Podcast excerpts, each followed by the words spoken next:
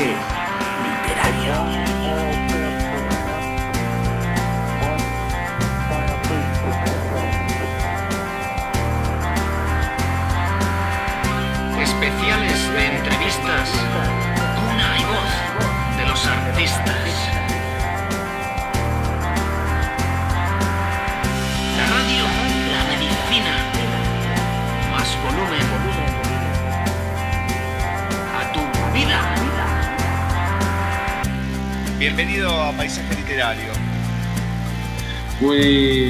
muchas gracias y encantado de estar aquí con, con- contigo y con todos vosotros. Y gracias por la oportunidad, claro. No, pero por favor, por favor.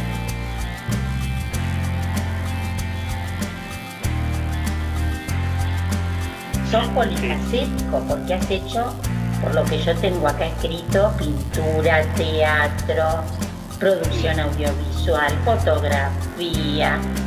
una de las tantas autoras que sí tenía muchas ganas de entrevistar por la temática del libro. El primer relato, bueno, pues no sé si estará en el libro o no, pero ¿cuál fue eso que te impulsó? Bueno, abro el libro, mi primer relato, el tuyo, ¿no? Claro está. ¿Cuál fue y por qué?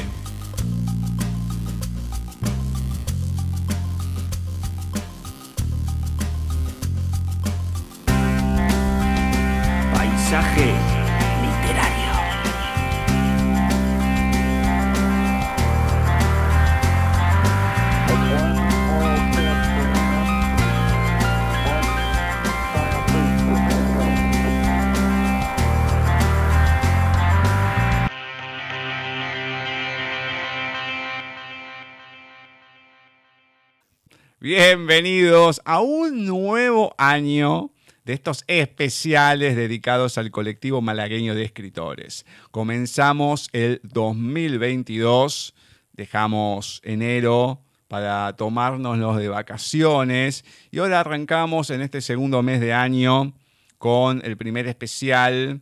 Ya tenemos muchos del colectivo, muchos amigos ganados. Y en este caso vamos a estar entrevistando, vamos a estar charlando con dos escritores. David Juste Girón y César David Saucedo Muñoz. Nos van a estar presentando, más allá de sus vidas, sus obras y demás, la última novela, la que nos mandaron para que podamos leer y podamos comentar, que es Malak. Una novela de terror, terror sobrenatural barra psicológico. Una novela muy bien armada, bien argumentada, bien diagramada, aunque no lo parezca, todo tiene un sentido, cada cosita que se pone. Así que vamos a presentarlos, vamos a enterarnos de todas estas historias que tienen, de quiénes son, del por qué el ente, autores, qué pasó que se decidieron poner así, muchas cositas para, para comentar. Bienvenidos a Paisaje Literario, David y César. ¿Cómo va todo por ahí? Muy buenas, pues la verdad que todo aquí muy bien y nada, estar muy agradecidos por la oportunidad y, y todo bien, todo bien. Sí, aquí igual. Muchas gracias por invitarnos. Bueno, muy bien, me encanta. Para que la gente igual ya los va a ir ubicando. Primero fue César, segundo David. Lo vamos a ir conociendo no solamente mm, a ellos como personas, sino las voces también, hasta que nos acostumbremos. Pero bueno, vamos, vamos a ir. Una entrevista particular. Primera especial de 2022 del colectivo malagueño. Y empezamos con algo pesadito, se podría decir. Ya vamos a ir hablando de, de la novela que tuve que leer. Pero para empezar, la primera pregunta va apuntada y digo, ¿qué me podés contar de, digo la voz, digo el nombre de la persona, ta, ta, todo así. Pero en este caso, no sé cómo lo querrán hacer. Si cada uno me quiere contar algo de sí mismo en su propia voz o lo hacen intercambiado. Que cada uno cuente algo del otro. A ver, ¿cómo lo quieren hacer? Bueno, yo la verdad que, hombre, siempre me, le da uno reparo más de hablar de sí mismo y así que bueno, he tenido la suerte de compartir este libro y otros tantos con David y Bueno, decir de él que, sobre todo, una persona que, aparte de que entiende muy bien, digamos, la literatura o la manera en la que contamos la historia, estamos muy compenetrados. Creo que es una persona que sabe en todas las circunstancias sacar algo filosófico de la situación. Independientemente de lo que escribamos o del género, creo que tiene esa facilidad ¿no? para hablar del mundo y de la gente que nos rodea. Y creo que es un valor muy importante y bueno. Creo que la gente se irá dando cuenta cuando lo lea. Y en mi caso, pues diré de César que aparte de, de la compenetración que es tan importante, ¿no? Eh, es una persona que consigue, o sea, dadas sus dotes de observación, consigue sacar siempre alguna historia, aunque sea de, de algo que aparentemente no, no dé para más, ¿no? Así que creo que hacemos un buen equipo. Bien, bien, bien. Bueno, voy a ir con algunas preguntas con David y me gustaría saber cómo es que llegó la literatura a tu vida y cuándo es ese momento que, viste o que dijiste mm, con la escritura, ¿no? Que esto es lo mío, me gusta, quiero ir por acá. Eh, pues bueno, eh, fue la adolescencia, porque eh, digamos que he sido una persona que ha ido aburriéndose cada vez más, ¿no? De, del, digamos, del entorno típico. O sea, en el instituto empecé a perder interés y la verdad que a lo mejor mm, me tiraba largas temporadas en mi casa, ¿no? Eh, enclaustrado. Y la literatura, pues, me servía, digamos, como eh, como vía de escape. Ahí fue donde empezó a, nacer en mí el interés. Bien, y con la escritura, ¿cómo fue que nació esa pasión, digamos, hasta hoy en día?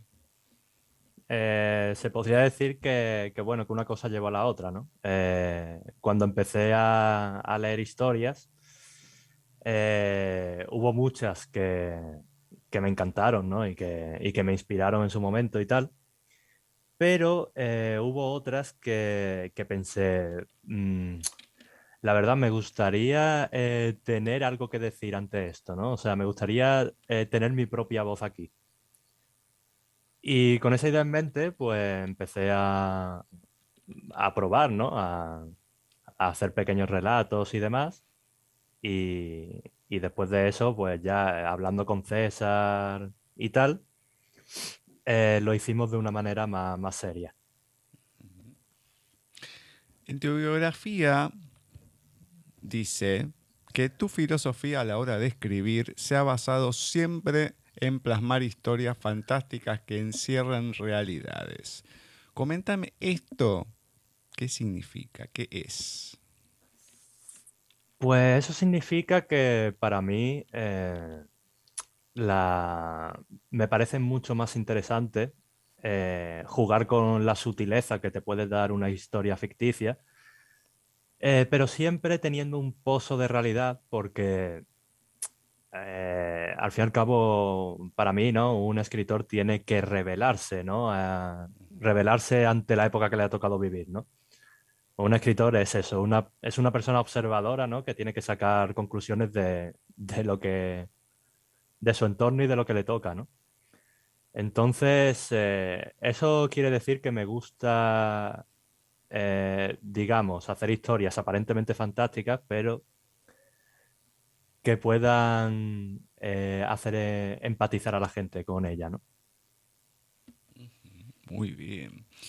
César, Vamos con la primera, que le dice a David también, cómo es que llega la literatura a tu vida y cuándo es ese momento que ves en vos que la escritura te llama la atención y que querés escribir tus propias historias. Pues bueno, yo creo que eh, mi caso es curioso porque antes incluso que lo que es ser lector, me vino lo de escritor porque fue durante mi época de instituto eh, justo cuando estaba en clases con David, que hemos sido compañeros hace muchos años. Y en una de las clases, en las que no había más que hacer, la profesora nos propuso un juego de crear una historia, con algunas palabras claves que ella daba.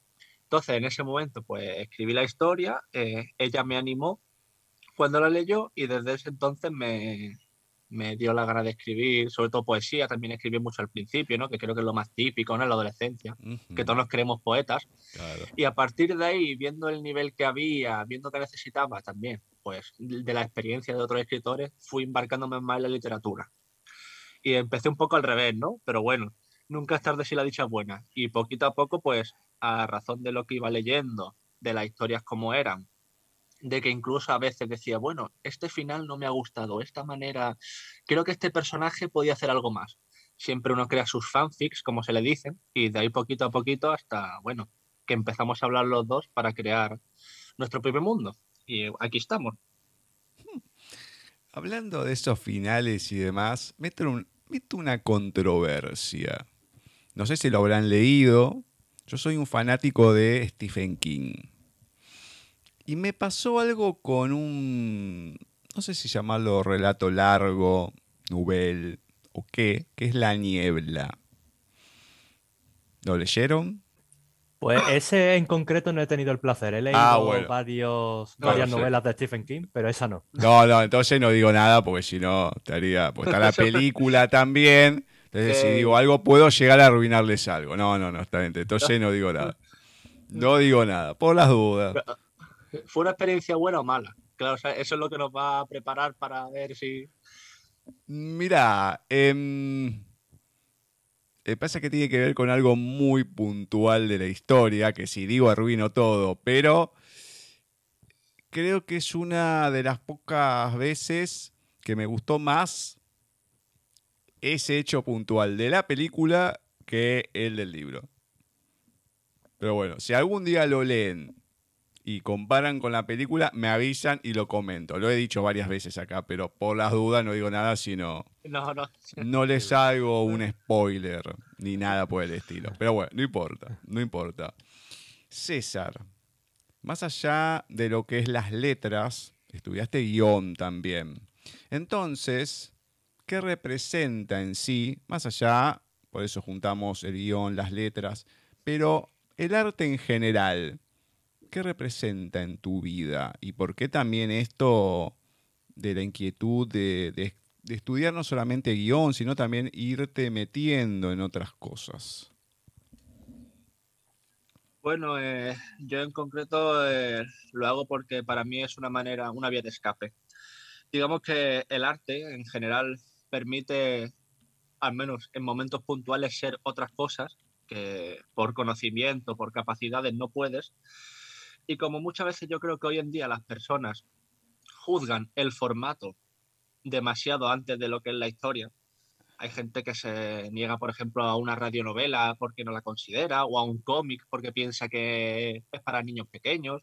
Entonces, como a mí no me gusta atarme a ese tipo de cosas, me interesa tener la capacidad de poder expresar historias en distintos formatos, sea música, sea cómic, sea cine, porque lo bueno que tiene cada formato es que te permite llevar tu historia de una manera.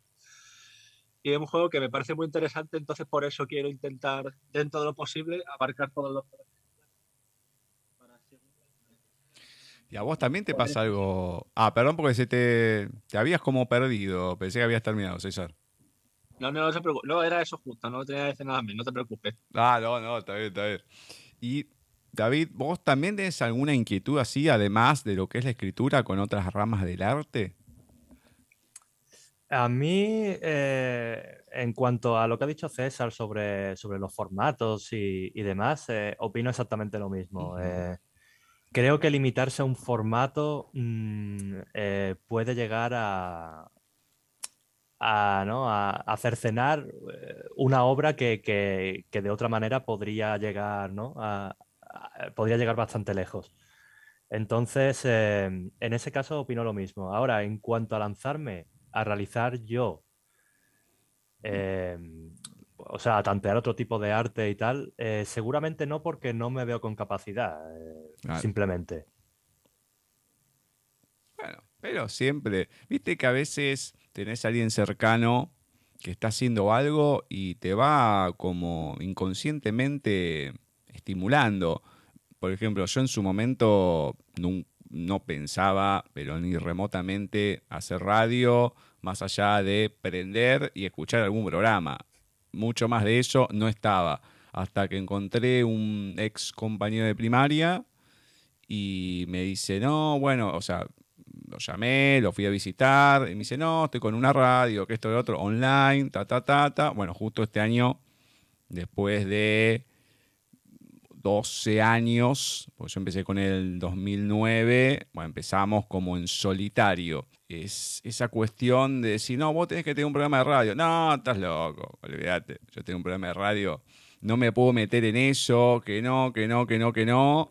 Y bueno, ya saben cómo terminó la historia, ¿no? Pero entonces a veces suele pasar que uno, ah, esto no es para mí, y, pero ves algo o te entusiasma algo, y bueno, aunque sea de forma aficionada, te vas metiendo. O sea, ese gusanito hasta ahora no te tocó.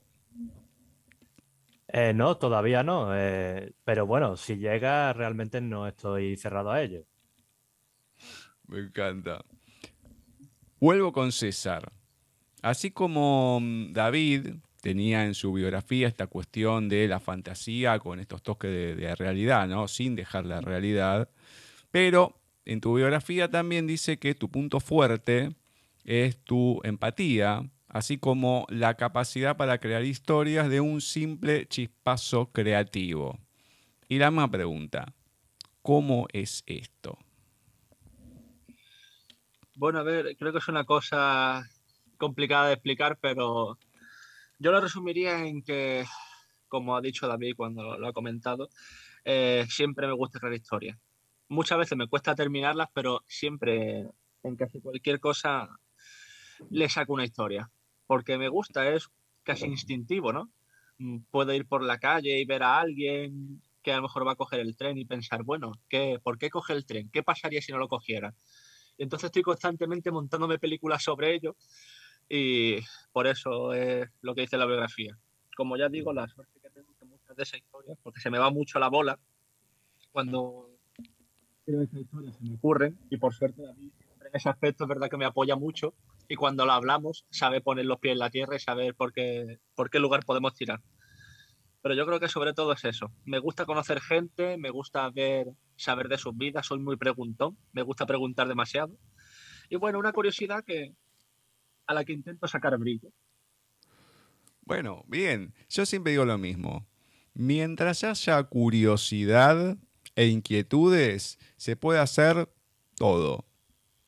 Porque cuando no lo tenés, bueno, sí, quedás ahí, pero cuando te impulsa eso, para hacer una entrevista, para, puede ser una historia, lo que fuese, eso es lo que te da el impulso y bueno, ¿qué hubiese pasado con esto? ¿Qué pasaría? Uy, pero ¿por qué te pasó esto? ¿Por qué aquello? Y hay gente que no le pasa, que mm, o no le interesa, o no le surge, ni nada. Entonces parece ser, uno puede pensar, no, bueno, esto es común, pero lamentablemente no todo el mundo lo tiene, o afortunadamente, y el que lo tiene, bueno, puede sacarle un provecho si quiere a ciertas situaciones, y acá con esto, ¿no? De las historias, el ir pensando y preguntándose este tipo de cuestiones para poder eh, llevar adelante el hilo de una narración. Sí, eh, yo estoy totalmente de acuerdo con eso. Eh, hay mucha gente que, que le basta sencillamente, ¿no? Con, con su vida, con su estabilidad, ¿no? Con su, ¿no? Con, con pasar, eh, con dejar pasar el tiempo, ¿no? Y hay otra gente un poco más inquieta en ese sentido, que al final acaba mm, perdiéndose en una de esas ramas del arte, ¿no? Que estábamos comentando. Exacto. Bueno, acá esta pregunta me la puede contestar cualquiera de los dos. César algo comentó, pero hay veces que uno conoce a una persona, hay como un chispazo, hay como algo energético o algo que se siente o simplemente pasa y uno no se da cuenta y termina siendo, no sé si para toda la vida o por lo menos para mucho tiempo. Entonces, ¿cómo fue que se conocieron bien? cómo va desarrollándose esa, esa amistad y cómo surge el escribir juntos y la creación de el ente autores. Pues bueno, eh, eh, David y yo nos conocimos, eh, bueno, coincidimos en el instituto, como ya hemos comentado, ¿no? Pero en esa época siempre uno tiene una amistad como más, más distante, ¿no? Como otros compañeros, ¿no? Las primeras impresiones siempre, ¿no? Siempre me acuerdo David que comentaba que cuando me vio en aquellos tiempos se pensaba que era un hacker o algo de eso, porque, porque tenía el pelo largo y las gafas y parecía que sabía mucho de informática y a día de hoy Yo creo que lo bonito de estas cosas es cuando no sabes exactamente en qué, en qué punto empezó la relación, ¿no? Y en nuestro caso, yo creo que fueron conversaciones por el Messenger, ¿no? Eh, y empezó a fluir la cosa y claro, cuando te quieres dar cuenta ya comparten muchas vivencias. O sea, el, el momento exacto yo creo que ninguno de los dos sabríamos decirlo, pero fue surgiendo así. Eso llevó a quedar una noche a pasear para hablar. Empiezas hablando del libro que te gusta, de qué tipo de literatura te gusta, de series que veíamos juntos. Y al final uno se lanza, se anima a escribir. Y aquí estamos. Bueno, bien. Y más allá de escribir juntos y demás, ¿cómo surge esto de el ente autores? Porque lo podían haber hecho de otra manera, qué sé yo, pero ¿cómo surge la idea de esto precisamente? Y lo repito, el ente autores. Pues el ente autores eh, surgió porque en una de nuestras novelas hay un ser ficticio llamado el ente, ¿no? Entonces eh, se nos ocurrió, ¿no? Que para aunar, ¿no? Eh, nuestros nombres en una sola marca, pues nos pareció bastante interesante usar algo de nuestras narrativas para jugar un poco también con, el interés que pueda despertar en la gente. Muy bien, muy bien. A la hora del proceso creativo de cada una de las historias, ¿cómo son en este proceso? ¿Cómo se empieza? ¿Cómo lo van desarrollando? Y fundamentalmente, ¿cómo van haciendo entre los dos, ya a esta altura lo deben tener un poco más pulido, calculo, pero para ir escribiendo las historias entre ambos. Bueno, en, este caso, mm, como ya he dicho, también hemos escrito varios libros, y todo depende, digamos, de en el momento en el que esté uno de los dos, ¿no? Por ejemplo, hay algunas novelas que surgen porque a uno de los dos se nos ocurre en ese momento, o cree, o quiere contar algo en ese ámbito, y se lo, lo comentamos entre nosotros, ¿no? Y de ahí vamos construyendo la historia. O sea, normalmente suele ser así. A lo mejor a uno le apetece más el terror o le apetece algo más policíaco, más, porque sea que ha visto una serie, una película en ese momento, ¿no? Entonces nos reunimos, hablamos sobre el respecto y una vez de ya vamos desglosando, ¿no? También dependiendo de los personajes que sean o de ciertos capítulos, ciertos temas, pues nos dividimos el trabajo a la hora de ese capítulo en concreto, ¿no? porque uno ha, digamos, desarrollado más el personaje o se siente más unido a ese personaje. Entonces siempre nos vamos asignando un poco los capítulos, ¿no? Hay libros que lo empieza uno y entre medio vamos turnando, otras veces es otro. En ese aspecto, la verdad es que tenemos mucha fluidez, por suerte, porque mucha gente le extraña, ¿no? Exceptuando después de lo de Carmen Mola, ¿no? Que ha sucedido, que son tres escritores al final. Le resulta impactante que sean, digamos, dos personas capaces de escribir un libro, ¿no? porque la gente está acostumbrada a escribirlo solo, ¿no? O los dilemas que pueden surgir. Y en este caso, como hemos tenido esta suerte, ¿no? Pues vamos alternando. No hay, no hay, un patrón fijo, vamos a decirle, ¿no? Es depende de el flow que tenga cada uno en ese momento. Claro, lo que pasa es que uno suele estar acostumbrado cuando te lo hacen, no sé, en el colegio, cuando estás estudiando a lo mejor una carrera y que te toca algo así, de puro jodido nada más, de querer como eh, complicarle la vida al otro. Cuando haces esas narraciones colectivas, uno empieza a poner una cosa, el otro le trata de poner algo distinto a ver cómo sale y demás. Y acá tenés que tener otro tipo de coordinación. Esto ya es otra cosa, no es que uno está en el colegio, pero tenés que, calculo que diagramar, o sea, lo diagraman por dónde va a ir más o menos la historia y lo empiezan a escribir, o empiezan a escribir y va hasta dónde va. Esto también tiene que ver mucho con la confianza que tenemos el uno en el otro, ¿no? Eh, realmente, eh, claro, como has comentado, con otra, digamos, con alguien con, lo que, con el que no haya tanta, tanta conexión, eh, a lo mejor si ha escrito algo, ¿no? Mm, tú, digamos, tiendes a, a tener un ojo crítico mayor, ¿no?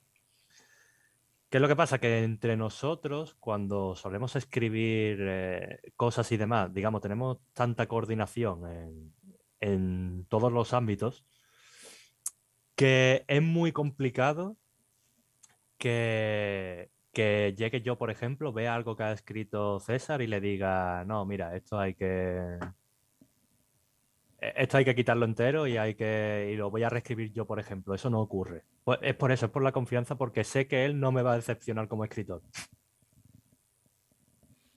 Eh, eso es muy importante, porque al ser dos personas distintas, pueden tener diferencias en ese sentido de, de, opiniones y demás, pero bueno, más allá de lo que uno puede escribir, bueno, uno confía, bueno, vamos, vamos por acá, listo, te sigo.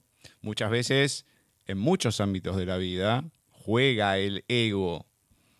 Eh, no el decir yo soy mejor que vos ni nada, ¿no? Pero es, uy, si hubiese ido para acá, bueno, trato de llevarlo para este lado. Entonces, poder controlar el ego y que fluya de esa manera, creo que en el trabajo en grupo a nivel general, acá porque están escribiendo, perfecto, pero en un trabajo, en cualquier ámbito de la vida, esa fluidez y esa confianza es una de las cosas más difíciles de poder lograr y hasta, a ver, hoy en día, bueno, es complicado por todo lo que fue pasando en estos años, pero en las grandes empresas te llevan un fin de semana o tres días a un lugar apartado, un hotel o algo, y empiezan a hacer juegos en grupo y demás, precisamente para que esa coordinación entre las personas vaya siendo de otra manera, lo que dice que es complicado de lograrlo. Bueno acá que se pueda dar de esa manera. Sí, esto eh, digamos que es una situación especial porque por lo demás estoy completamente de acuerdo con lo que has comentado. O sea, es muy difícil alcanzar ese nivel, ¿no? De, de coordinación con incluso eso, en un puesto de trabajo y demás, porque eh, hay presiones eh, por un lado o por otro, eh, uno al final acaba explotando, da lugar a malentendidos. Mm, es muy complicado, ¿no? Sobrellevar eh, a una persona con la que, digamos, no tienes esa conexión. Pero bueno, en nuestro caso, pues lo hemos logrado. Muchas veces me gusta preguntar, no lo hago siempre, pero acá, en cierta manera, es el bagaje que va teniendo cada uno, lo que le puede aportar a la historia o no, más allá de las experiencias y todo, pero desde una parte con el diseño web y de la otra con la hostelería. ¿Ha servido, lo han podido aplicar de alguna manera a las historias que han escrito o queda totalmente de lado y nunca se pudo utilizar una de, no digo herramientas, pero cuando uno se dedica a algo, bueno, al tener un conocimiento mayor que otras personas, a lo mejor puede influir también para ponerlo en una historia. Por ejemplo, imagino la hostelería en un metiéndose tipo en el resplandor. Bueno, se pueden ir metiendo otras cosas y demás. En el tema, no digo tan, tan así como el resplandor, pero uno puede encontrar temáticas y todo. Pero puede influir, se puede aprovechar o queda totalmente de lado. De hecho, va a ser, va a ser gracioso que decir, pero yo creo que en concreto en lo de la hostelería, ¿no? En lo, digamos, en el trabajo que estuve, ¿no? Y la gente que conoces, no es solo que no la hayamos metido, sino que incluso en cierto modo sobreexplotado. O sea, yo creo que realmente poder trabajar de cara al público tantos años eh, ha servido de mucho para muchas historias y siempre, aunque uno intenta no hacerlo, siempre tiene alguna referencia o de algún cliente o de alguien que o de algo que él mismo ha vivido y le cambia el nombre para que no se note mucho, pero al final de en ese Ah, caso bueno. en concreto 100% seguro. Dios mío.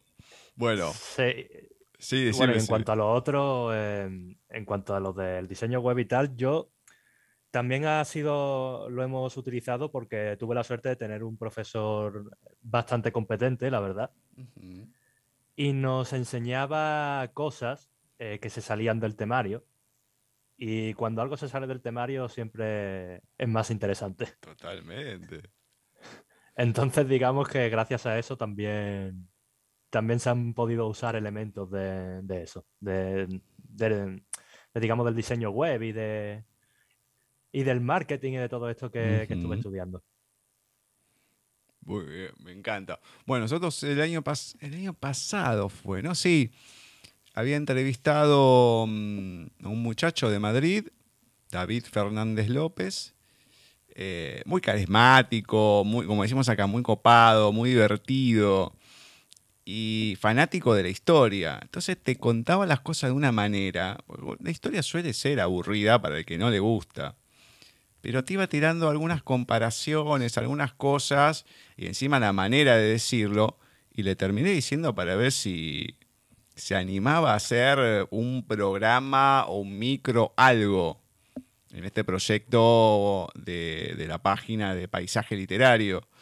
Y sí, cómo no, bueno, empezó con algo chiquito, no, y después la gente lo va a ver. No, no, ya se lo mandó audiovisual, todo, ¿eh? preparado y demás, con un guía de tipo turístico que lo acompaña, que lo hacen juntos. Ah, bueno. Entonces, eh, poder tirar ese hilo de, una persona cuando vos ves que tiene esa característica, que no solamente se puede quedar con algo, y cuando te toca un profesor así, es genial, porque te lo hace aplicar a otras cosas o te empieza a enseñar otras, que es lo que te hace, mm, hace que la materia sea nutrida, que no solamente los conceptos básicos, sino también lo podés ir aplicando y podés ir conociendo otras cosas, que es el conocimiento que tiene la persona que te está enseñando, que realmente te quiere pasar lo que sabe. Y eso también cuando uno lo encuentra, sea en un profesor, sea una persona, sea en cualquier ámbito, no es fácil de encontrar esa, ese tipo de persona. Y bueno que te se haya cruzado en tu vida una persona así, seguramente como tantas otras, ¿no? Que te haya podido dar ese conocimiento. Sí, totalmente. O sea, eh, cuando lo pienso y digo, o sea, siempre me planteo mm, cómo habría sido ese curso eh, con un profesor que se ciñera, ¿no? a, lo típico, ¿no? A dar el temario y fuera. Y, vamos, eh, eh, a- hubiera sido inaguantable, ¿no? Así que muy bien. Me encanta. Bueno, vamos a hablar de los libros previos al que nos toca hoy. El infierno del artista y 2112. No sé si hay algún otro, en la biografía estaban estos dos.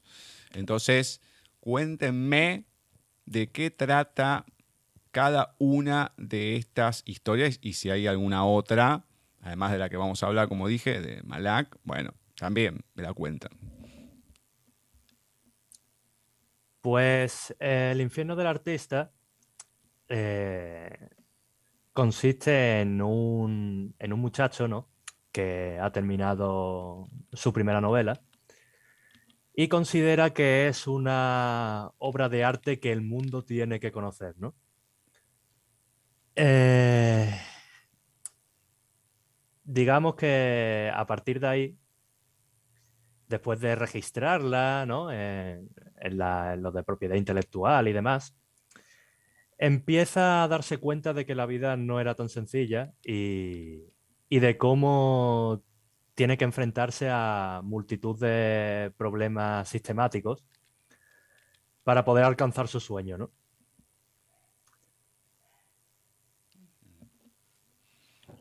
En cuanto, bueno, en cuanto... Sí. Ah, perdón, que te he interrumpido, Gustavo. No, no, no, no, que había un silencio, claro, bueno, y la otra novela. Sí, sí. Sí, no, sobre, bueno, 2112 en este caso, hemos pasado un poco, ¿no? De, de la novela urbana, ¿no? Eh, que el artista, una novela futurista de policíaca, con algunos elementos de terror.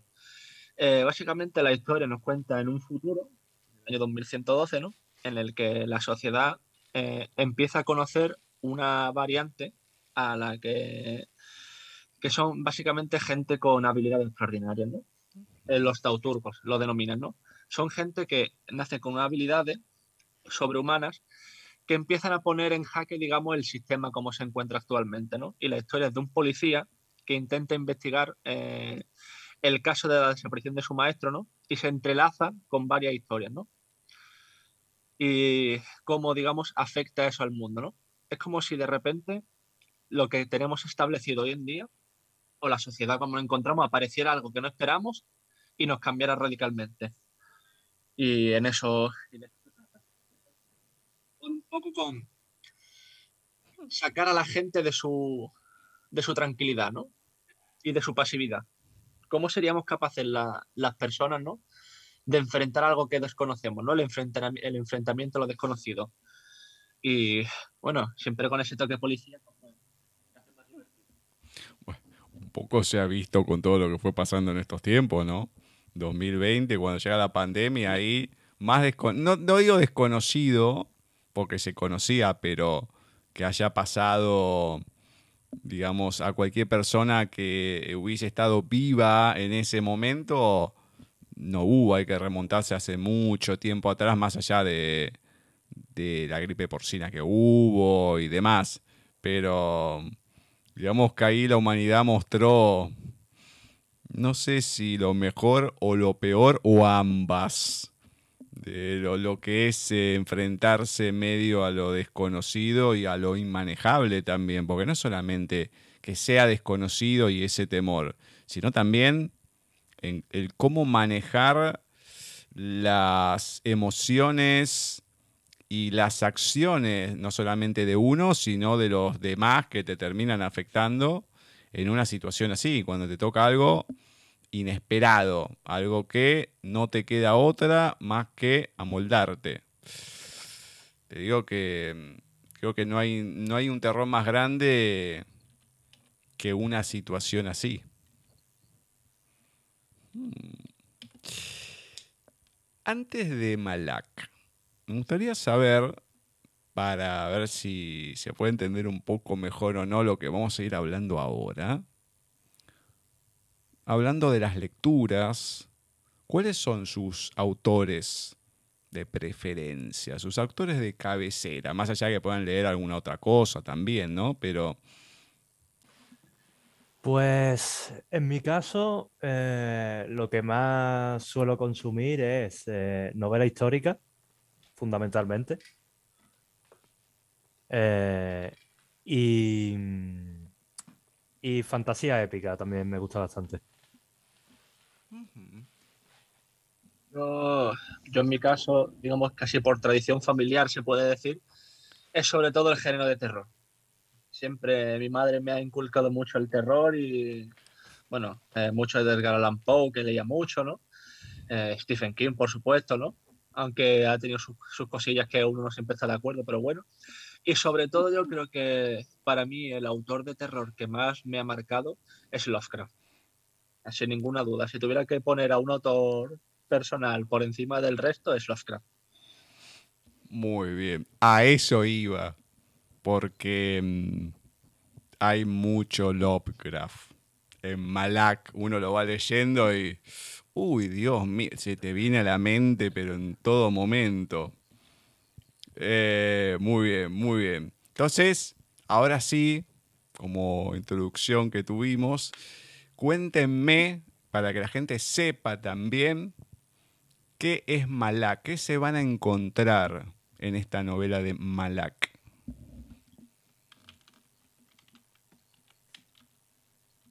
Bueno, eh, claro, es que estoy, reflexionando porque es una novela, como has dicho al principio, con bastante carga, ¿no? Pero bueno, yo creo que Malak, eh, bueno, para empezar, para poner un poco de contexto, ¿no? Se nos ocurrió durante la pandemia, ¿no? Durante esta pandemia. Y bueno, como siempre somos un poquito, ¿no? No sé decir apocalípticos, entre comillas, ¿no? Eh, pensamos en una historia que, en la que si ya por si el COVID está como está, ¿qué sucedería si hubiera algo más? O sea, el pretexto de la novela es ese, ¿no? Es que realmente la pandemia es un mal que obviamente en la realidad nos ha asolado, pero solo es el preámbulo de una cosa mayor, ¿no? Que es esta deidad que da título a, a nuestra novela, ¿no? A Malak, ¿no? En la que, bueno, el personaje tiene que lidiar con esta deidad y en el contexto que nos tocó, que es el encerramiento, ¿no? El enclaustramiento que sufrimos. Y en resumen, yo creo que el gran resumen es ese, ¿no? Es como en las pelis de terror, recordar en el terror, cuando crees que has acabado con el malo y aparece un malo más grande, ¿no? Pues en este caso la novela es eso. Se podría resumir de una manera más entendible. Muy bien. Me describieron, porque al no ver se me complica, pero lo pregunté, me describieron la portada. Es como una especie de símbolo. ¿Qué significado tiene ese símbolo? Sí, la portada eh, surgió inicialmente eh, cuando hablamos eh, con nuestro compañero José Manuel Luque, que es el ilustrador que ha, que ha hecho esa maravilla, ¿vale? queríamos usar como base una estatua de precisamente de, de Malak que hay en, en una localidad de, de, aquí de nuestra ciudad. Eh, lo que pasa que, claro, eh, la estatua eh, tiene, bueno, tiene ese vestido color aguamarina, uh -huh. tiene ese colgante y demás, pero había que darle un toque un tanto más espectacular, ¿no? Para la portada. Entonces, con la base de esa estatua, pues nuestro compañero logró proyectar esta, al final el resultado ¿no? que, que, hemos tenido, que, que para nosotros es perfecto. Me encanta, me encanta. En la sinopsis sobre el final dice, ¿puede alguien escapar del propósito para el que ha nacido?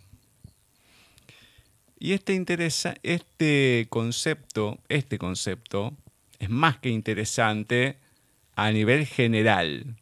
Entonces, esta idea o inquietud que se plantea, ¿cómo surge? Bueno, yo creo que es una cosa que inconscientemente nos mueve como escritor en todas nuestras novelas. ¿no? Uh -huh. no, somos, no somos creyentes, a lo mejor, 100% de un destino, ¿no? pero sí que opinamos que al final todo el mundo está aquí por una causa, ¿no? Mm. Y que aunque uno intente eh, evadir su destino, siempre lo que hace es llevarlo, ¿no? O sea, no es, no es cuestión de no aceptar el destino, sino como acostumbrarte a él. Y como es un leitmotiv, ¿no? Un motif que se nos ha en toda nuestra novela, el motivo por el que escribimos, pues al final en esta novela yo creo que es donde más hemos podido ponerlo en práctica, sin entrar en contar demasiado, ¿no? Pero sí, al final sí, esa, sí, si esa hipnosis, yo creo que esa pregunta final la pusiéramos en otras hipnosis de otro, nuestros libros, también podría valer perfectamente. Creo que podríamos perfectamente usar la misma pregunta para todo lo que escribimos. Es que te digo que da como una especie de subtítulo. Si lo querés poner en cada sinopsis o en cada libro, te digo que pega y mucho lo deberían adoptar eso, ¿eh? el ente autor, ta, ta, ta, ta, libro, tac, y abajo la frasecita. Te digo que les podría quedar bien porque es algo que va perfecto y es una cosa, eh, no creo que todo el mundo piense, pero yo soy uno de los que dice que ya está todo escrito uno piensa que no, dice, no, pero existe el libre albedrío, qué sé yo. Y yo siempre planteo lo mismo. Ay, a lo mejor me equivoco, pero si vos nacés y te hacen la carta natal y ya te dice ta, que vas a pasar por esto, por esto, ta, ta, ta, ta, ta, y lo pasás. Porque lo podés hacer de grande y después lo ves y pasaste por todo eso. O te vas encontrando con gente que vos decís, uy, pero esta parece que la conozco de otras vidas y a mí me ha pasado y he encontrado con algunos esa conexión y la he descubierto y todo. Y a ver, no es que vivía al lado de mi casa. Eran cosas que a lo mejor era otro país y demás. Entonces, eh, las cosas tienen que estar interconectadas, no solamente la mía, la de todo el mundo, para que se vayan dando esas cosas. Así que, mm, qué sé yo, me parece una pregunta... La, frase te, te, puedo asegurar, eh, pegaría. La deberían adoptar. Yo te tiro la idea, después te hagan lo que quieran, pero. Como himno, sí. Bueno, inconscientemente lo tenemos ya adoptado, ¿no? Pero es verdad que hay que intentar sacarle un poco más de partido. Totalmente. Se agradece, se agradece. No, no, pero queda, queda bien, ¿eh? Queda bien. por ejemplo, yo en, en las entrevistas de doblaje, eh, ahora, bueno, a partir de este año no, pero eh, todo el año pasado fue eh, Bienvenidos a Talentos de Voz, bueno, esas voces que nos hicieron imaginar miles de mundos. Entonces lo tomé, se me ocurrió y bueno, y quedó, ya me cansé de decirlo, porque puede, no sé, de, de 100 entrevistas estar diciendo lo mismo, bueno, vamos a cambiar, ya lo voy a hacer más sueldo, porque si no pudre. Una cosa es escribirlo y otra cosa es estar diciéndolo en todas las entrevistas. Pero mm, es como que esas frases que salen y que vos decís tienen un sentido total en lo que uno está haciendo. Por eso te digo, me parece, por eso la, me, llamó la atención y la quise remarcar, porque me parece que es algo muy, muy bueno como frase para tomarlo. Así que bueno, eso ya después quedará en ustedes, obviamente. Em, voy al índice. El índice es particular también uno se encuentra o capítulo 1, capítulo 2, capítulo 3, o un nombre, hay muchas cosas, o a lo mejor no tiene nombre ni nada y sigue, pero acá le voy a nombrarlos más o menos, 4%, cuarto M, 6, que de 6 hay 3, cuarto A y así. Entonces, ¿Cómo surge estos títulos? Si bien el de cuarto A y demás, bueno, puede tener una, una cuestión de coherencia, los demás también, porque tienen relación a lo que va la historia, pero no es que son todos iguales, porque el de 4% no, no es lo mismo que cuarto A. Pero, ¿cómo surgen estos nombres para cada capítulo teniendo en cuenta que parece ser un libro de relatos, pero que después se va uniendo todo y termina siendo como lo que es, ¿no? Una novela de terror. Pues eh, hablando del primero que actúa como prólogo, ¿no? El 4%, eso surgió porque el, personaje, ¿no? el, protagonista de la historia eh, tiene algo llamado sinestesia. Eh, y eh, solamente el 4% de la población padece esta, este, este trastorno, ¿no? Entonces es una referencia directa a eso y como aquí la sinestesia del protagonista es sobrenatural, ¿no? O sea, está obviamente está aumentada para, para, digamos, para conseguir el efecto deseado ¿no? en esta novela, pues eh, es una referencia directa a eso, ¿no?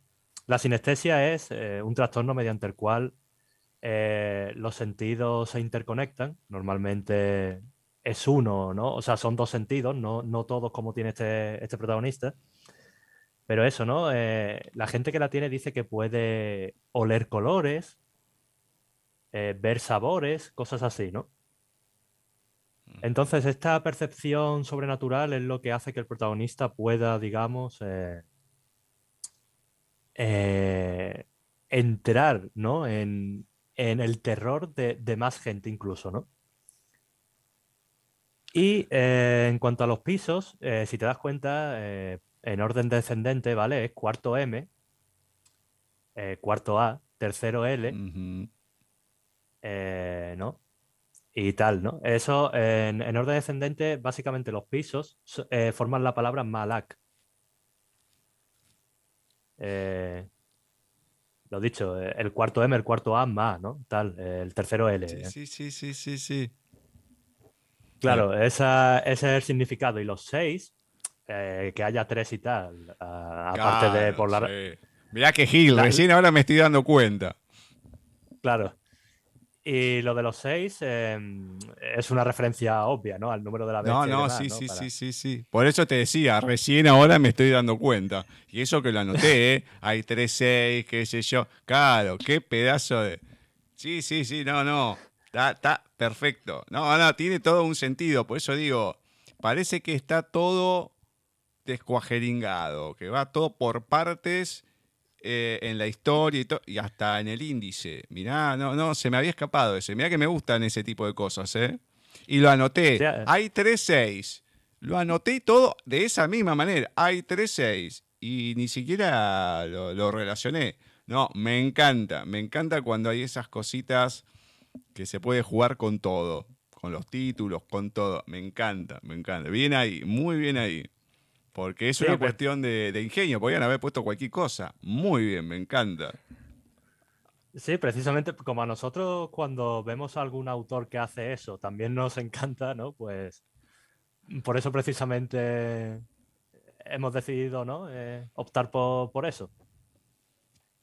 Había una. no- Yo no me acuerdo el nombre de la novela, no me acuerdo ni el autor. Porque no sé si era argentino o si era de otra nacionalidad.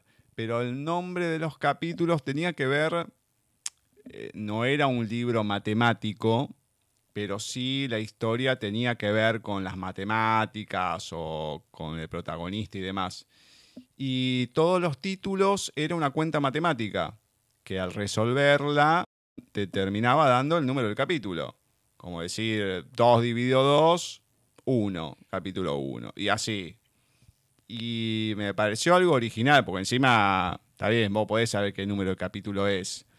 Pero uno, aunque sepa qué capítulo es, querés hacer la cuenta para ver si realmente da. Sí, va a dar, van a poner algo que no dé, pero uno igual lo hace.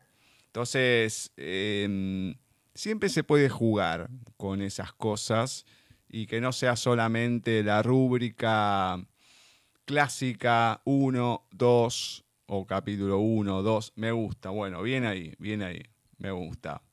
Bueno, hablabas de la sinestesia y yo hace bastante tiempo había entrevistado a unos escultores argentinos que estaban haciendo precisamente esculturas sinestésicas.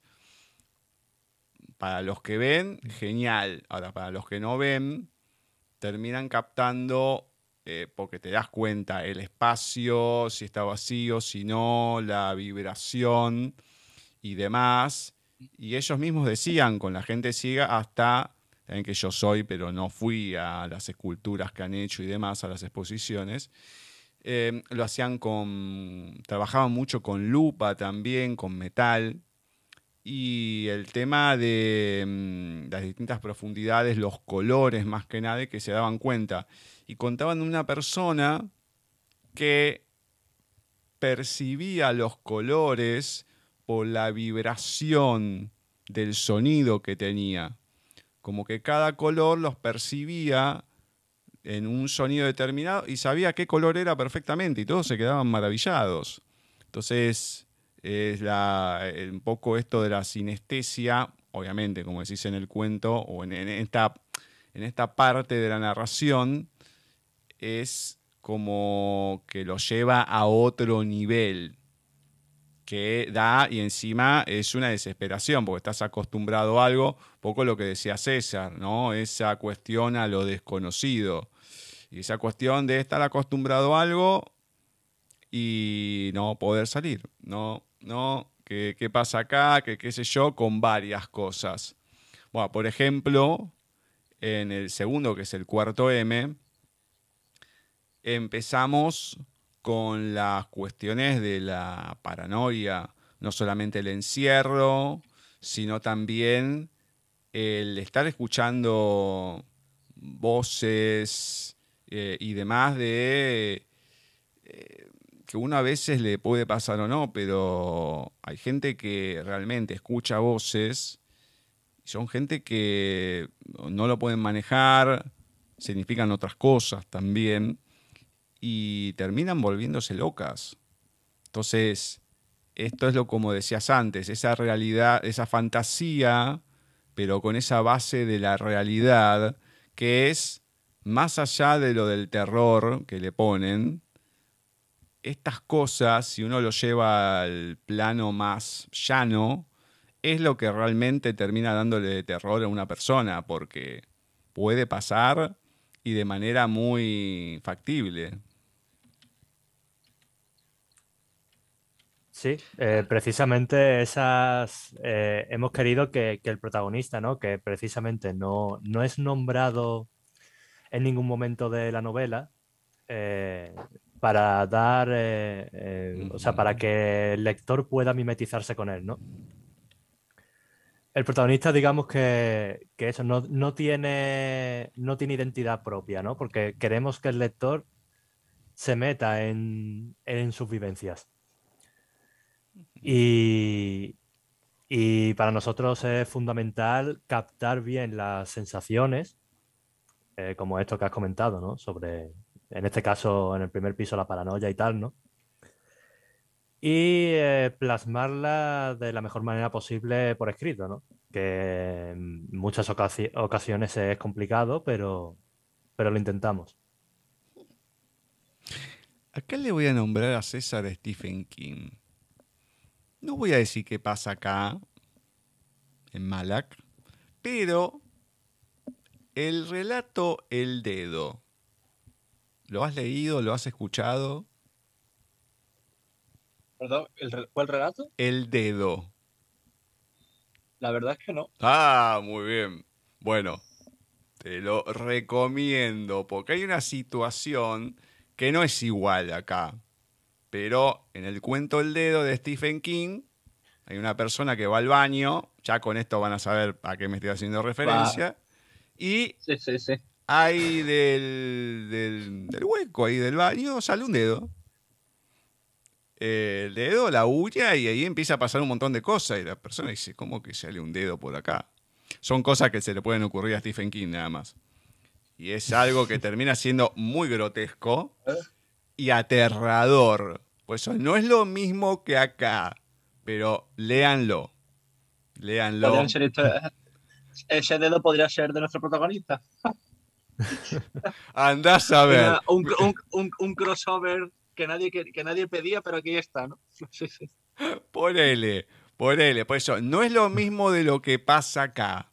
No es lo mismo. Por eso nombro no nombro lo que pasa acá, pero sí nombro lo del dedo de Stephen King. Léanlo y se lo recomiendo a la gente. no digo que está a la altura de sus mejores novelas y todo, porque no.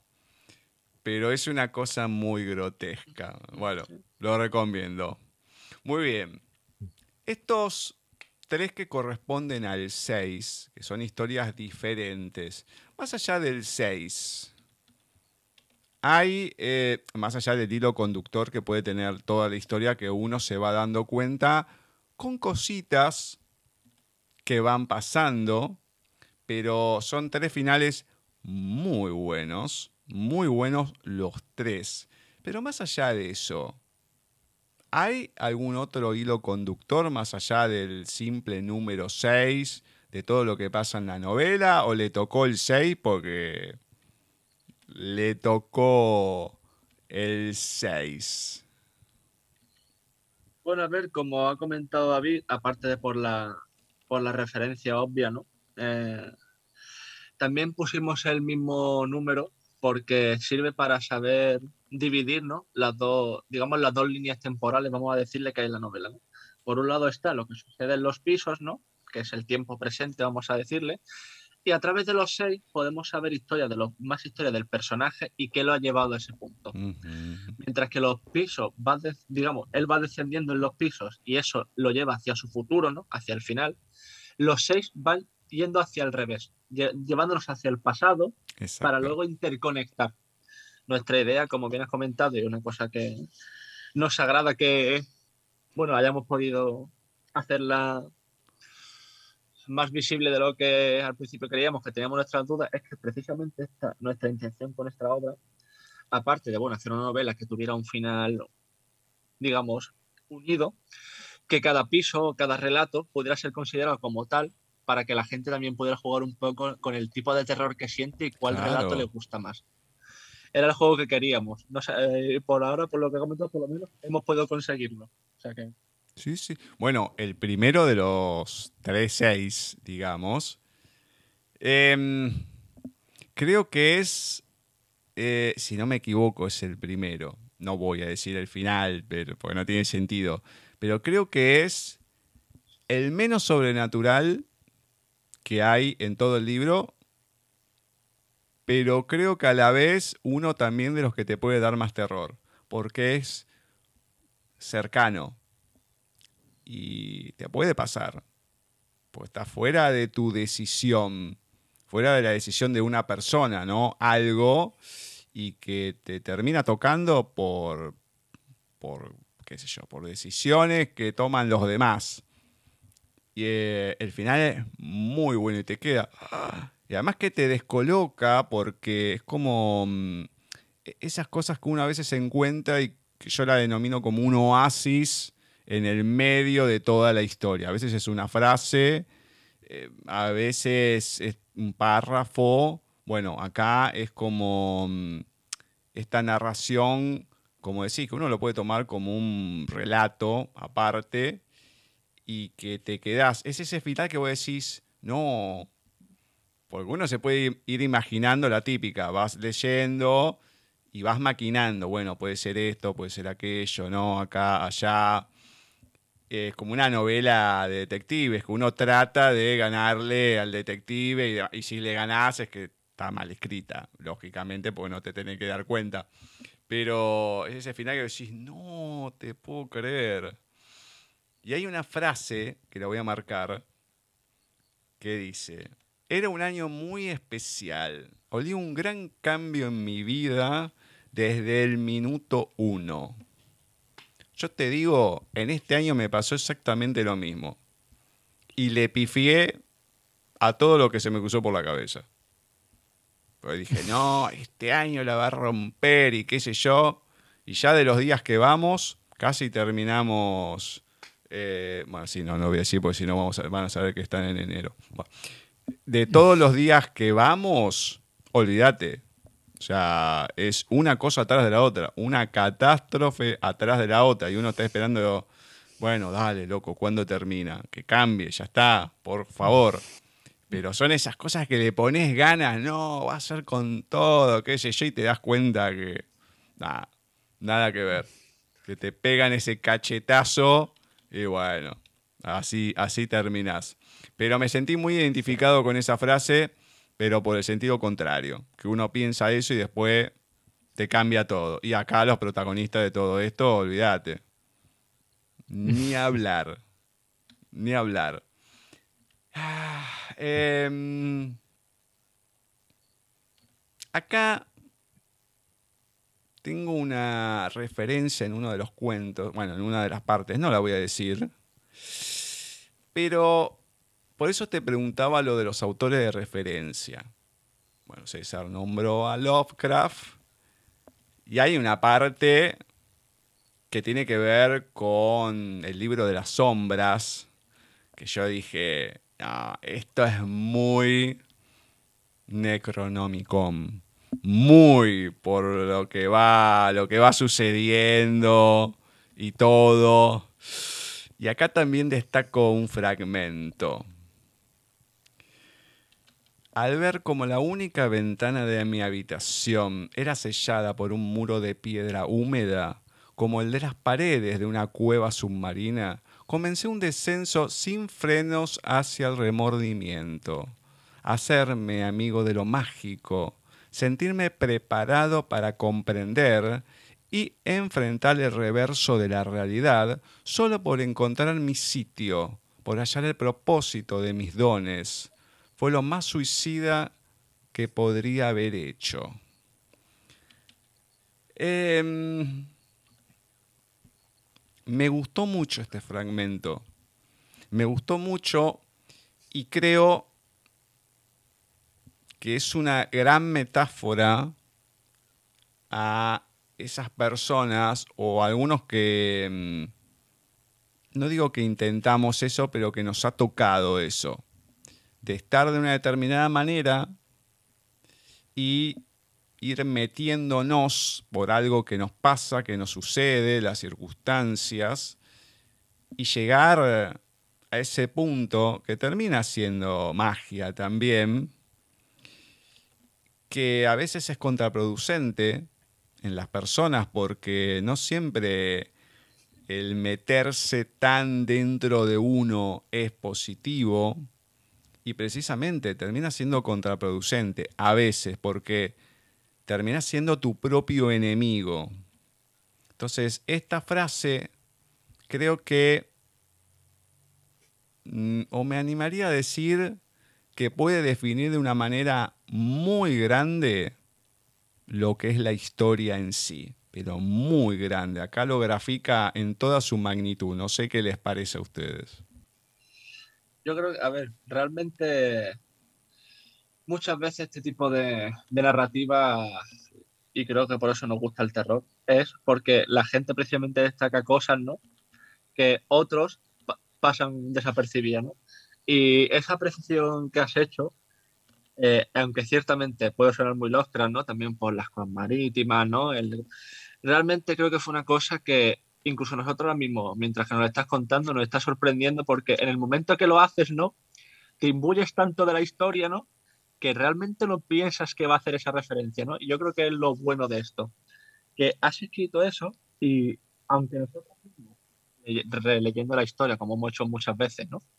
Eh, realmente no lo ves tan importante como para ser algo que esté tan bien hilado con lo que es la, parte general de la historia, pero realmente lo que lo has dicho, yo creo que los dos estamos de acuerdo en ello. Es precisamente lo, lo que pasa a nuestro protagonista. Digamos, otra vez, parte de ese, ¿no? De esa pregunta, ¿no? De si puede escapar alguien de su destino o no. Exactamente.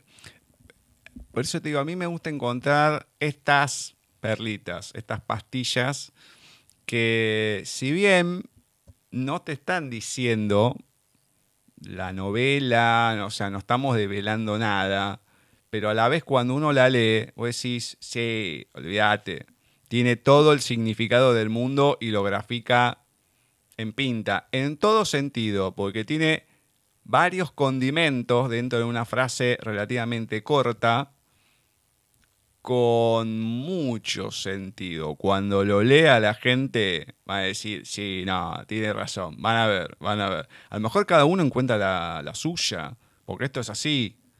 Creo que lo dije al principio de la entrevista o en algún momento. Una a veces encuentra un verso en una poesía, o un párrafo, o un título, o algo que te llama la atención y te golpea por algo. Por ejemplo, como en otra parte, que hay un otro libro que aparece y pasa el dedo por la portada, le dio un calambre como en todo el cuerpo y le pareció un mal augurio. Yo voy a contar algo que se lo anticipé a David que iba a contar alguna cuestión personal, que esto les puede dar para una historia tranquilamente. Pero es, no te digo similar a esto, pero anda por ahí. En su momento, no sé si lo, conocen, lo que son los registros akáshicos. ¿Los conocen? Sí. Bueno, me había hecho uno y había saltado uno de mis guías. Claro, cuando apareció yo me empecé a reír porque era un nombre que yo había visto en un cómic de Batman hace mucho tiempo casi, casi cuando nacieron ustedes. Porque era la época cuando ya los cómics estaban medio en decadencia y e hicieron la, la muerte de Superman, eh, al mismo tiempo de Batman, que le quiebran la columna y tiene toda la recuperación. Bueno, que hubo varias, varias sagas ahí. Hubo tres sagas y después alguna otra cosa individual y demás, ¿no? De, lo de Batman en sí. Entonces, un personaje que aparecía por ahí, vi el nombre escrito y demás, y me llamó mucho la atención. Bueno, años después me hasta en el registro y dice, uno de tus días es tal. Y yo me empiezo a matar de risa. Digo, con razón me llamaba la atención. Entonces me puse a investigar. Ta, ta, ta, ta. Bueno, nada, en Wikipedia, una cosa, la otra. Bueno, había muy poco, porque convengamos, no era ni Miguel, ni Gabriel, ni Rafael, que hay por todos lados.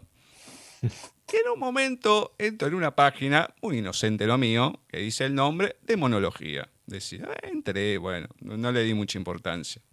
Es como esto que no me di cuenta de, de los 3.6 y demás. Y empiezo a bajar, decía todo. Bueno, sigo, qué sé yo. Hay que tener en cuenta esto. Al ser ciego, yo tengo un lector de pantalla. Si no, no estaba con auricular, entonces lo iba diciendo. En un momento dice, rito de invocación. Digo, si total no lo voy a hacer, pero bueno, a ver qué onda. Digo, si está conmigo, ¿para qué lo voy a invocar? No tiene sentido. Bueno, empieza tat, a la segunda, tercera línea, otra que el dedo, el dedo se me va solo y toco una tecla para que pare. Pero fue inconsciente. En ese momento siento un escalofrío de tal manera que nunca en mi perra vida lo sentí así. Y ahí dije, no, menos mal que esto lo frené. Y si me está pasando esto es porque alguien no quería que lo frene precisamente. Yo le doy un consejo a la gente. No entren en página cuando diga de monología ni nada. No se los recomiendo y no digan nada en voz alta. Por las dudas. Pero mm, parece una pavada. Uno dice, no, bueno, no pasa nada, qué sé yo. Y mm, parece que no, pero pasa. Por eso te digo, acá lo que me pasó a mí, eh, la realidad supera la ficción. Pero esto fue escucharlo. Ay, que me dé el escalofrío. No de la misma manera, ¿no? Recordando ese momento. Entonces, una cuestión así, que ustedes la escriben, se les ocurre, demás, puede ser esta u otra. ¿Les ha sucedido? ¿O es simplemente la creación del ente? En mi Qué caso- pregunta que les tiro, ¿eh? Sí, sí, no, sí, sí, esta- estamos abriendo aquí, digamos, el cajón de lo sobrenatural, ¿no? Y hay que tener cuidado con lo que se dice, ¿no? Yo, en mi caso, eh, bueno, como muchas veces ya he comentado, ¿no? Lo de que mi madre me inculcó el terror y tal, sí que he hecho algún pinito, vamos a decirle, ¿no? Me he interesado mucho por el ocultismo y estos temas, ¿no? Una de las cosas que tengo yo, eh, creativo, ¿no? Como definimos ahí, es que yo tengo sueños lúcidos. O sea, yo Ujú. el 99,9% de mis sueños los recuerdo todo. No solo los recuerdo, sino que además eh, puedo, digamos, interactuar, ¿no? O sea, yo puedo guionizar mi propio sueño y cambiar de sueño, ¿no? O sea, es una habilidad que siempre me ayuda mucho. No, no, pará, pará, que esto me interesa y se te está yendo la voz. No, no, no, pará, pará. Ah, no, no, vale, vale. Que se te está yendo la voz y eso no vale. Vos podés interactuar en el sueño, guionear tu sueño No. y qué más. No, y que, bueno, eh, entonces uno de las... Aquí viene la historia, ¿no? Es una historia que he contado mucho, pero creo que puede ser, entre comillas, la menos aterradora, pero a mí me marcó mucho y fue, bueno, yo vivo aquí en unos pisos, ¿no? Y una noche, en uno de mis sueños, de los, de los pocos que no suelo controlar, soñé con la boda de mi hermana, ¿no? Yo estaba en la boda de mi hermana y tú sabes esos sueños que tú estás soñando, pero no reconoces los rostros, pero tú sabes quiénes son, y estás como allí no, viendo a ver qué pasa, ¿no? Y yo acuerdo perfectamente que vi a mi hermana entrar con el traje, ¿no? Las caras difuminadas, ¿no? O sea, era un sueño súper simple, porque era allí dentro de la iglesia, no pasó nada, nadie se tiró contra nadie, ¿no? Y esa mañana me desperté y lo primero que dije al despertarme fue, ha muerto alguien. Es que no había, o sea, fue automático, fue abrir los ojos y decir, ha muerto alguien. Y bueno, lo, lo extraño viene ahora, ¿no? Y lo trágico también, y es que esa misma tarde me enteré que una vecina mía, que su habitación estaba pared con pared con la mía, falleció esa noche de un infarto, esa misma noche, con 37 años y además era guardia civil. Se acostó y no se levantó. Y desde entonces esa historia me marcó mucho porque fue ese impacto, ¿no?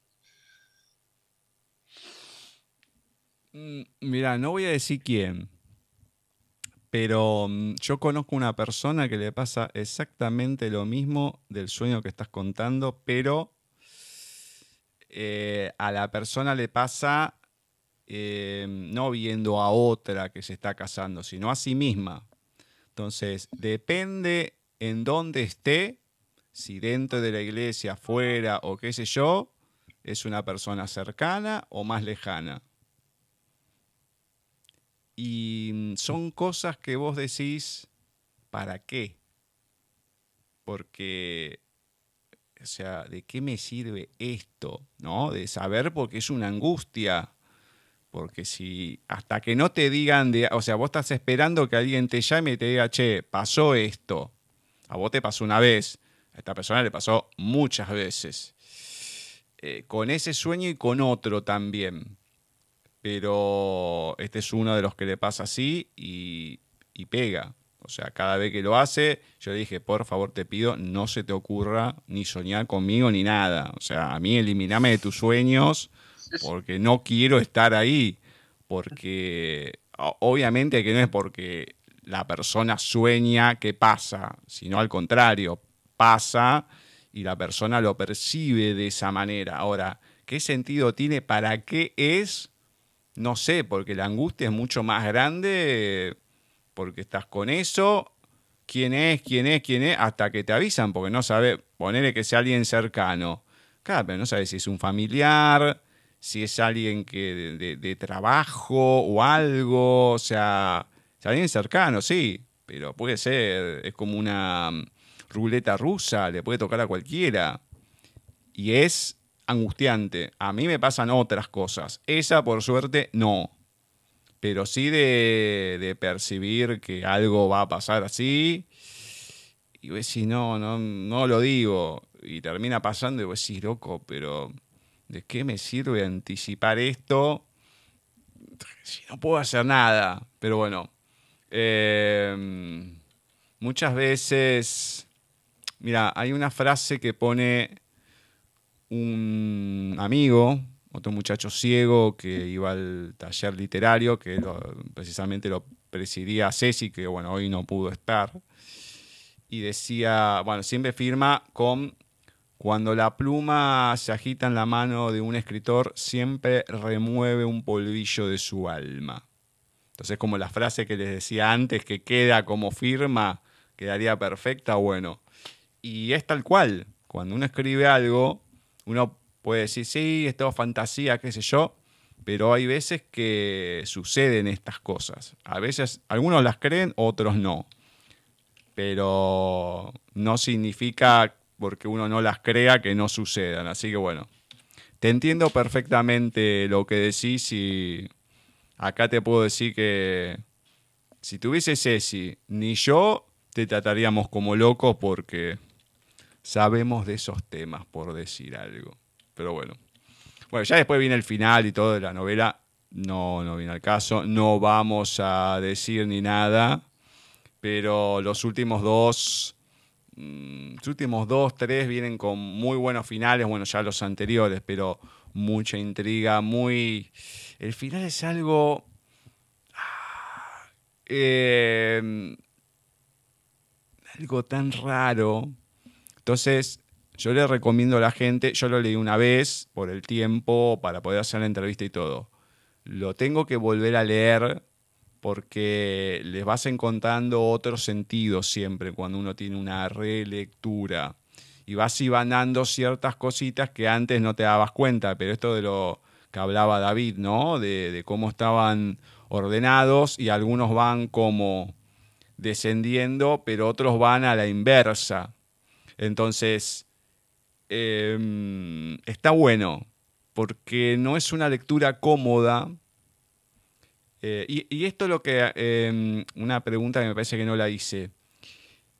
¿La novela fue pensada así? ¿O se fue escribiendo y después fueron cambiando el orden de los capítulos?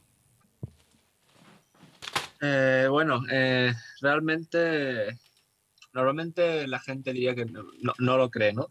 Pero tal y como está, fue ideada. Porque, bueno, yo creo que le pasará a muchos autores, ¿no? O a casi todos.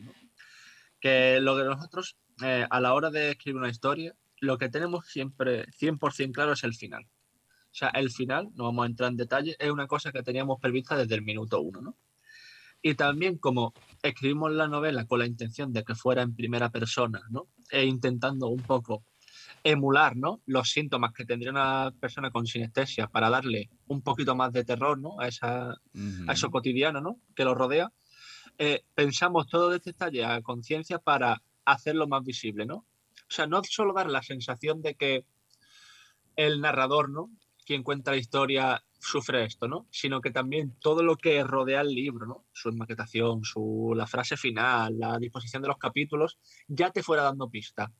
Porque nosotros como autores mm, no solo nos gusta que una palabra enlace con la otra para tener significado, sino que cada palabra tenga su propio significado, tanto sea en nombres de personajes, como en libros que referenciamos, como en situaciones. Tiene que ser por algo, no es gratuito. Entre otras cosas, como lo que ha comentado David, ¿no? Y era fundamental que en ningún momento del libro eh, tuviera entidad propia el protagonista para que la gente pudiera inmiscuirse más con la historia. Así que sí, realmente fue un reto, aunque fuera una novela corta, pero fue con esa intención. No, no, y qué reto, porque uno lo ve armado así y uno piensa lo más sencillo, bueno, se arma de esta manera, aquella, después se va entremezclando y todo. No, no, es un reto. Está bien, si no lo tenés bien organizado, es complicado, pero lo tenés que tener muy bien armado, lo tienen que tener muy bien armado, diagramado, para poder hacerlo así. Y quedó perfecto, perfecto. Pero vuelvo a decir lo mismo, hay que leerlo varias veces, porque no es una lectura sencilla. Sí lo pueden, eh, o sea, suelto, sí, genial y todo, pero para ibanar todo, háganme caso. Léanlo por lo menos una segunda vez y ahí se van a dar cuenta de, de varias cositas que van a ir encontrando. Bueno, a ver, ahora, ¿cómo vamos a hacer? ¿Cómo van a hacer para compartirnos algún fragmento de Malak? Si lo hacen en conjunto, si lo hace uno, ¿cómo es? Pues seré yo mismo el que lea Bien. un pequeño fragmento que tenemos aquí. Dale. Precisamente del mismo piso de, que has mencionado tú sobre, o sea, sobre las paredes, ¿no? Eh, rocosas, húmedas y tal, ¿no? Es de ese mismo, eh, de esa misma parte de la historia, ¿no? A ver. Desde los cascos, los cuales, no cabía ninguna duda ya, eran mi conexión con la otra realidad, comenzó a sonar una canción. Una difícil de reproducir, de soñar dos veces, como el trino del diablo. Era el extremo de la luz, la sublimación del amor, el sonido del alma, el tacto de la perfección. Ningún ser humano alcanzaría algo así jamás, y por eso mismo, aunque hermoso, era lo que más miedo me había causado en toda mi vida. Si existía algo de semejante pureza, significaba que lo maligno podía existir también a otro nivel, en un abismo que ni lográbamos imaginar. Y, al parecer, yo iba a tener la oportunidad de echar un vistazo a sendos extremos. Mm, creo que es uno de los relatos no complejos, pero que tiene una cantidad de, de ingredientes muy grande, todos. Pero ahí meten, meten muchas cosas. Y, eso que en cada uno, no es que hay infinidad de personajes, salvo en uno que pueden aparecer más sobre el final. Eh, a lo mejor, sí, el interlocutor es uno, porque los demás no hablan, pero sí aparecen más personajes, pero en la mayoría es uno, dos, y ahí pasa toda la narración. Y eso es lo, lo, increíble, poder llevar, poder llevarlo de esa manera, ¿no? Que son dos, tres palabras. Es bastante largo. La verdad que está muy bien armado. Repito, para que haya. Para que diga que hay que leerlo dos veces, mínimo, para poder captar varias cosas, es que está muy bien organizado y armado. Así que lo remarco porque mm, es para valorar, encontrar literatura de este estilo, más allá que a la gente le pueda gustar o no el género del terror y más el terror con toque sobrenatural porque tiene el sobrenatural, también tiene el psicológico en cierta parte. Así que, como lo hablamos en la entrevista al principio, denle una chance al género, a Malak, y bueno, y después cualquier cosa lo, lo van comentando. Bueno, David, César, coméntenme el que quiera o lo quieren repartir donde se pueden encontrar no solamente Malak, sino todos sus libros, dónde los pueden encontrar a ustedes, como el ente o en forma individual. coméntenme todo. Pues eh, nuestros libros se pueden encontrar en Amazon, especialmente Malak, porque eh, las otras dos novelas que tenemos publicadas eh, están a punto de, de finalizar eh, el contrato ¿no? que, nos une a las editoriales. Y las queremos recuperar, darle un lavado de cara y, y, hacer lo mismo que con Malak, que sería publicarla en Amazon. para liberarnos un poco de, de lo que de ciertas eh, actitudes, ¿no? Vamos a dejarlo ahí de, las editoriales, ¿no? Sí, sí, sí. Eh, te entiendo perfectamente. Sí, por eso. Entonces, eh, lo dicho, Málaga ahora mismo está disponible en Amazon y las demás estarán disponibles, disponibles en un futuro. En cuanto a las redes sociales, pues en todas las redes sociales nos pueden encontrar como arroba ente autores o el ente autores o, similares, ¿no? Eh, ahí, digamos, intentamos eh, compartir alguna que otra cosilla, eh, digamos, algún dato extra de las novelas, digamos, complementos, ¿no? De, de las historias que escribimos. Y de vez en cuando algún relato y demás. Y, y nada, eso sería esos serían los métodos por los cuales pueden encontrarnos en, Internet. Muy bien, me encanta. Después voy a ir chusmeando a ver qué relato podemos encontrar, a ver si se puede leer alguno acá en el programa y todo. Así que vamos a ir investigando y obviamente invitamos a la gente que también lo haga. Bueno, César, David, David, César, muchísimas gracias por el tiempo, por haber escrito Malak, y poderlo disfrutar, poder tener esta charla y que no sea solamente el libro, también que haya otros temas que se puedan tocar, esos metatemas, vamos a decirlo, que se derivan de la novela y puede dar para una charla, yo creo que más extensa, pero que, que sea diverso lo que se va hablando. Y esto se puede dar gracias a que, está escrito de una cierta manera en donde uno puede ir captando ciertas cosas y derivando estos temas, ¿no? Cosas que a uno le puede pasar, como esto que digo del año, que uno cómo lo empezó y todo, o de la experiencia personal con esta página web, o lo de los sueños. Siempre son temas que acá, por lo menos a mí, me apasionan y que tiene que ver un poco con lo que son las personas, las experiencias y el por qué después encontramos las cosas como las encontramos. Entonces está bien escrito, bien armado, argumentado eh, bien de mm, eh, sintaxis, vamos a decir, ortografía y todo, que es muy importante. Por lo menos no encontré nada. Ceci es un poco más obsesiva que yo. Pero viste, cuando uno está leyendo una novela y encuentra ciertas cosas eh, más graves, es como que te va distrayendo. Bueno, acá solamente uno puede prestar atención a la novela y disfrutar. Así que muchas gracias por todo esto. Eh, ah, bueno, antes de despedirlos, ¿qué se viene? ¿Hay algo ahí en puerta que se esté escribiendo? No que cuenten qué, ¿no? Pero ¿hay algo o están en un impasse?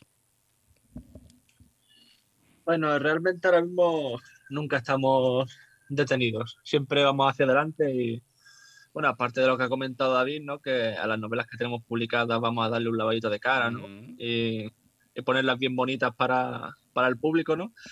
Sí que tenemos varias novelas escritas que, bueno, poquito a poco iremos, iremos sacando adelante. Bueno, genial. En ese caso, cuando esté, si quieren, nos avisan, sea en este espacio del colectivo, sea aparte, no importa. Bueno, hacemos entrevista, difundimos, eso. Saben que acá siempre van a tener lugar para todo, para difundir, repito, para charlar, una entrevista, para lo que sea, eh, siempre hay lugar. Así que eso ya lo saben, tienen las puertas abiertas. Y bueno, de vuelta, agradecerles por la historia, por el tiempo, por todo, por la paciencia. Y esperemos que haya muchísimo, muchísimo más, no solamente el autores, ¿no? Sino también de cada uno para dar eh, a los demás cercanos y a los eh, lectores que siempre les gusta. Así que muchas, muchas gracias. Muchas gracias a ti, Gustavo. Muchas gracias por tenernos y, y lo dicho, te tomo la palabra. Volveremos con otra entrevista en otro momento. Pero totalmente, ¿no? Imagínate que, a ver, este ya, ya cumplimos 10 años, vamos 11 temporadas, así que, no, esto de alguna manera siempre nos rebuscamos, pero vamos a estar, así que olvídense, cuando esté, ah, nos avisan y encontramos un hueco, eso no hay problema. Bueno, Muchas amigos, gracias. gracias. Abrazo grande, cuídense y bueno, será hasta la próxima. Igualmente, hasta la próxima. Abrazo. Hasta la próxima. Así ha pasado por nuestros especiales dedicados al colectivo malagueño de escritores, el primer especial del 2022, David Juste Girón y César David Saucedo Muñoz. Ambos componen el ente autores, de los cuales se derivan las novelas El infierno del artista, 2112 y Malak. Yo en un momento lo dije Malak, Malak, lo que pasa que, bueno, el lector de pantallas sin acento me decía Malak. Entonces, bueno, lo corregimos, Malak. Un terror sobrenatural, psicológico también, tiene ambos. Muy bien armado, bien armado. Parece que está agarrado de los pelos, pero cuando llegan al final o van llegando, van encontrando que se va ibanando todo. Y estas cositas que como lo comenté, a pesar que a mí me gusta encontrar eh, cosas que se van dejando, si son visibles, esta cuestión de ser el lector atento, o si no es atento, bueno, que por lo menos lo parezca, ¿no? Pero se me había escapado ese del, del 3-6 a pesar de haberlo anotado y todo, pero muy bien, muy bien armado. Y hay que festejar encontrar gente como David y César que escriban y nos puedan hacer llegar este tipo de novelas. Así que muchas, muchas gracias. Hemos finalizado este primer especial de 2022. Los invitamos ahora a quedarse, ya que en minutos, muy pocos minutos, vamos a estar con un nuevo programa, el programa oficial de Paisaje Literario, lecturas, una nueva entrevista y bueno, mucho más para, para darles, para ofrecerles. Así que quédense que ya volvemos con el programa oficial de Paisaje Literario.